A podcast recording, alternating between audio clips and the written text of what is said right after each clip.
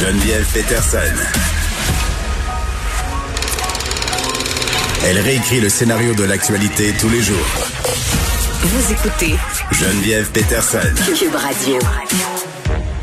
Léa Sreliski est là et on parle des médias sociaux, mais des médias sociaux, leur côté sombre. Salut Léa. Salut. Écoute, on a toutes sortes d'histoires euh, de menaces, euh, de vengeance, de, de, ministres, de politiciens qui sont placés euh, sous bonne garde parce qu'il y a des, des gens qui sont un peu coucou, qui profèrent des menaces à leur endroit. Puis, je pense que c'est plus un secret pour personne là, que les médias sociaux sont une espèce de d'espace de radicalisation.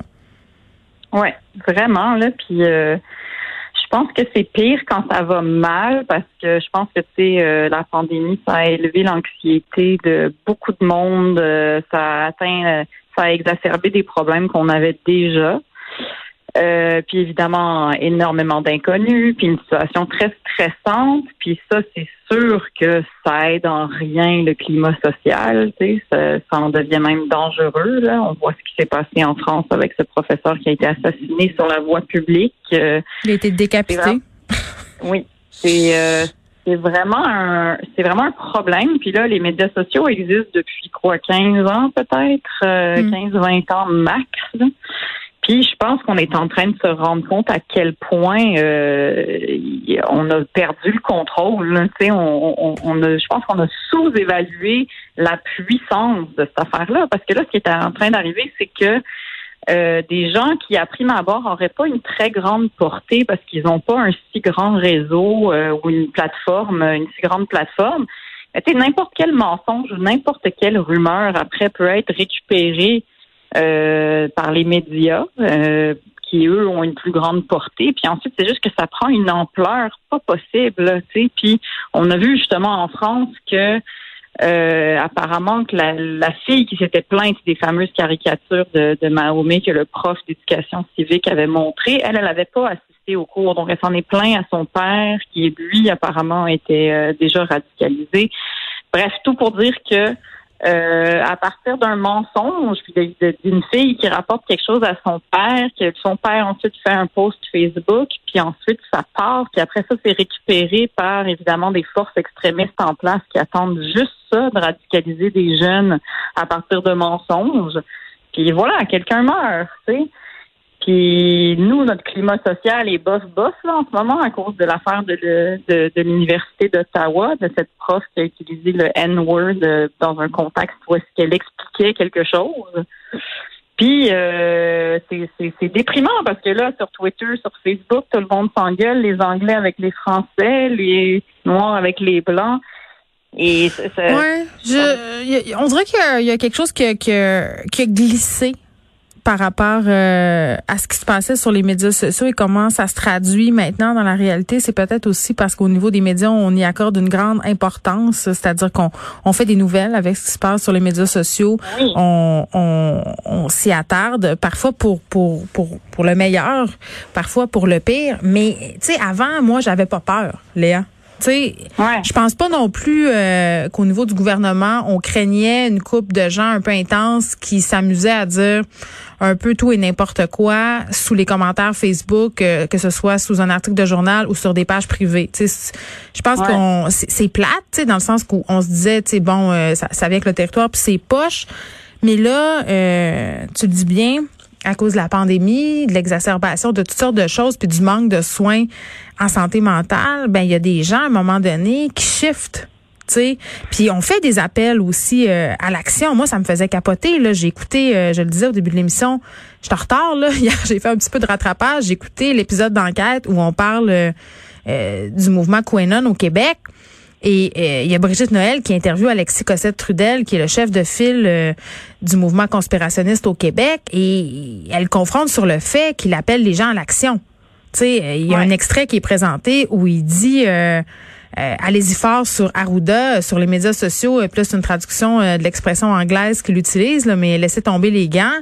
Tu sais, puis lui, il dit que c'est une métaphore pour dire qu'il faut y aller rough sur les médias sociaux, mais des gens pas équilibrés, des gens qui, qui sont en train d'être dans le fond de leur sol puis de capoter, ils peuvent prendre ça pour un appel à la violence.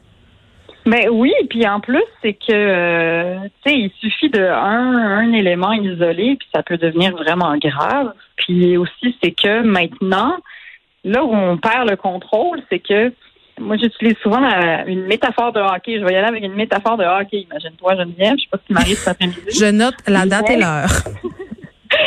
Mais il me semble que au hockey, quand quelqu'un jette quelque chose sur la glace, on le filme pas.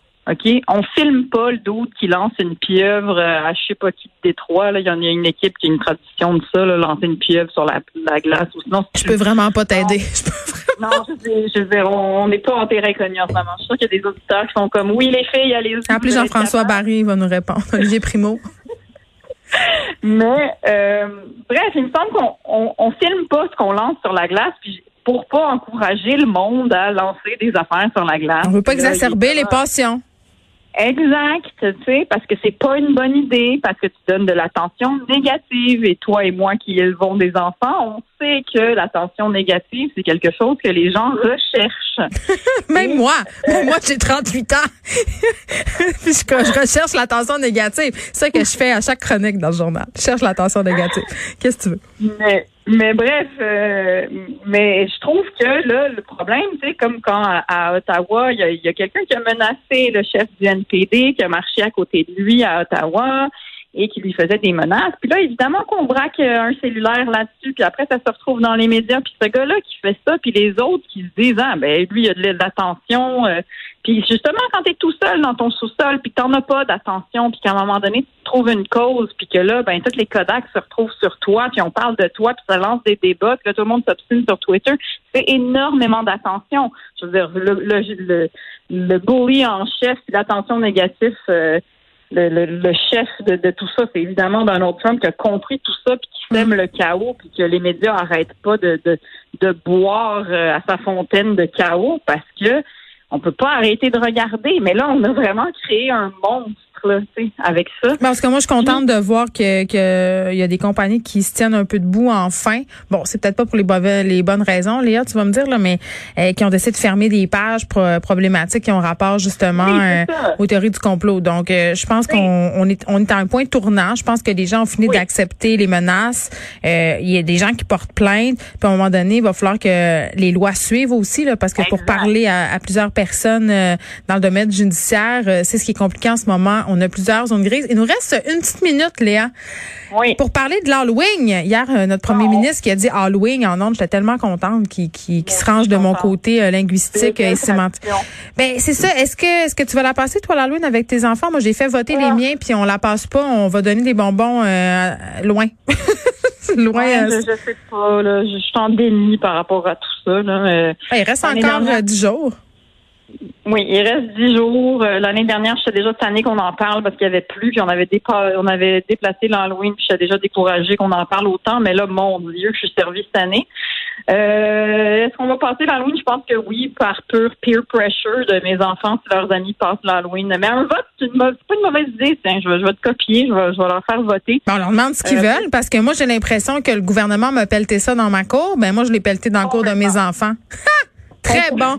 On se, on se retrouve. euh, merc- oui, on se retrouve mercredi prochain, Léa. Euh, en attendant, radicalise-toi pas trop sur Facebook. Non. Ciao, ciao. À bientôt, Geneviève. Salut, bye.